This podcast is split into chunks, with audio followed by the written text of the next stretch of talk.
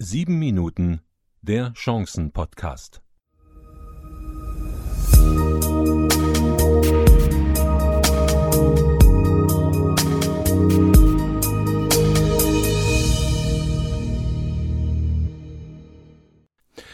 Immerhin, meine sehr verehrten Damen und Herren, sind wir schon bei Ausgabe Nummer 13 und es ist für mich immer wieder erstaunlich, immer wieder erstaunlich, wie die Zeit verrennt. Und so wie die Zeit vorbeigeht, geht auch unser Leben vorbei.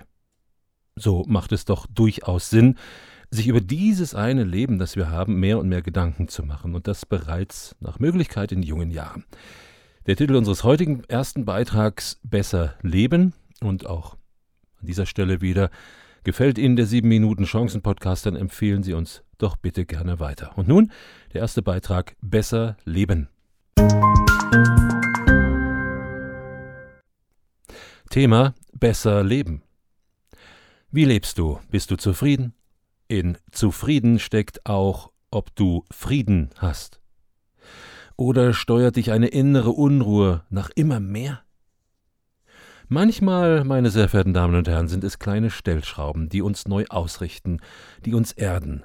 Und heute gebe ich dir sieben solcher Überlegungen mit auf den Weg. Vorbei ist vorbei, endgültig. Kennst du Menschen, die nachtragend sind? Ich schon. Es tut mit der Zeit weh, nicht nur in den Ohren, alte Kamellen immer wieder auf den Tisch zu bekommen.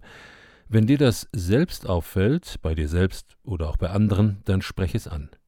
In manchen Fällen erleben diese Menschen und auch du ein Aha-Erlebnis. Denn wenn dir etwas nicht mehr auffällt, gräbst du dich immer tiefer. Und die Nachtragerei wegen anderen ist ganz schön anstrengend. Sie bringt dich in keinem Fall selbst weiter. Die Sache mit der Sau. Eines Tages sagte mir ein lieber Mensch einen tollen Satz. Es war zu der Zeit, dass ich einen Fehler begangen hatte und wurde von vielen durch den Kakao gezogen, es wurde über mich gesprochen. Sein Satz an dieser Stelle war: Mach dir nichts draus, Iggy, morgen rennt eine andere Sau durchs Dorf. Eben, so war es auch. Zwei Tage später war ich vollkommen aus dem Fokus und ein anderer Mensch stand im Mittelpunkt. Die Zeit vergeht, das hat auch sein Gutes. Frische Wunden tun weh, verheilen manchmal langsam, reißen auch immer wieder auf, müssen neu verbunden werden. Das bedeutet aber auch, dass du mit der Zeit nicht mehr intensiv darüber nachdenkst. Mein tiefer Ritt in der Krise vor acht Jahren war eine große Wunde. Hatte längere Zeit damit zu kämpfen oder denk einfach dran, ein Mensch stirbt. Das reißt Wunden unterschiedlicher Größe auf. Doch bei den meisten Wunden gilt eins, die Zeit heilt alle Wunden. Weißt du schon, dass du es bist? Ja, du, du ganz allein, du bist verantwortlich für dein Leben. Nicht der Lehrer, nicht der Pfarrer, nicht dein Partner. Du allein bist für jeden Schritt selbst verantwortlich. Der amerikanische Pastor Charles Swindle sagt dazu, ich bin davon überzeugt, dass mein Leben zu 10% aus dem besteht, was mit mir geschieht, und zu 90% aus dem, wie ich darauf reagiere. Das gilt auch für dich. Wir können unsere persönliche Einstellung kontrollieren. Und der Mensch neben mir, in früheren Jahren durfte ich während eines Wochenendseminars das Thema Selbstannahme mitmachen, sich selbst zu akzeptieren mit seinen Stärken und Schwächen und von dieser Basis aus neu zu starten. Aber auch zu sehen, wie Gott mich erschaffen hat und mich liebt. Das trägt mich bis heute durch. Ich weiß, dass ich nicht perfekt bin. Aber dass ich mich mit anderen vergleiche und sehe, was die wie tun, was die alles erschaffen haben, wie die leben, das hat mich bis heute selten beeindruckt. Bei Facebook gab es vor kurzem diesen Satz mich kann man nicht mit Reichtum beeindrucken, aber mit Ehrlichkeit, Treue, Anstand, Höflichkeit und Respekt. Nachdenken, vordenken. Das ist etwas, was ich sehr gerne tue, aber es muss irgendwann auch wieder Schluss sein. Dann ist wieder Handeln und Bewegen angesagt. Die Denkprozesse an sich geschehen übrigens immer schriftlich. Schriftliches Denken bringt's. Ich habe alles schwarz auf weiß. Mein Name ist Programm. Doch, ich tue es zu selten lachen. Und wenn es oft auch nur ein Lächeln ist, das befreit. Und sie tun sich etwas Gutes dabei und anderen auch. Vom Gesicht bis zum Bauch werden bis zu 300 Muskeln beteiligt. Und jedes Lächeln kommt in der Regel zu ihnen zurück. Besser leben. Vielleicht ist einer der Punkte genau heute und genau für Sie ausschlaggebend. Dann gehen Sie jetzt los. Es folgt wie jedes Mal unser zweites Thema, einen Tipp unter dem Titel Krisen sind Chancen. Tipp. Krisen sind Chancen. Tipp 13. Dein Reden. Mir hat die Krisenzeit viel gebracht. Nachdenken, umsetzen, neue Wege gehen, längst geplantes angehen. Und zu diesen Veränderungen in der kommenden Ausgabe kommt mehr von meiner Seite. Heute möchte ich Ihr Augenmerk auf das Reden legen. In der Bibel steht in Matthäus 5, Vers 37 folgendes: Eure Rede sei ja, ja, nein, nein. Was darüber hinausgeht, stammt vom Bösen. Betrachte doch einmal dein Reden. Was ist der Inhalt deines Redens? Welche Worte benutzt du? Was für einen Sinn ergibt dein Reden? Wozu redest du an mancher Stelle und schweigst nicht?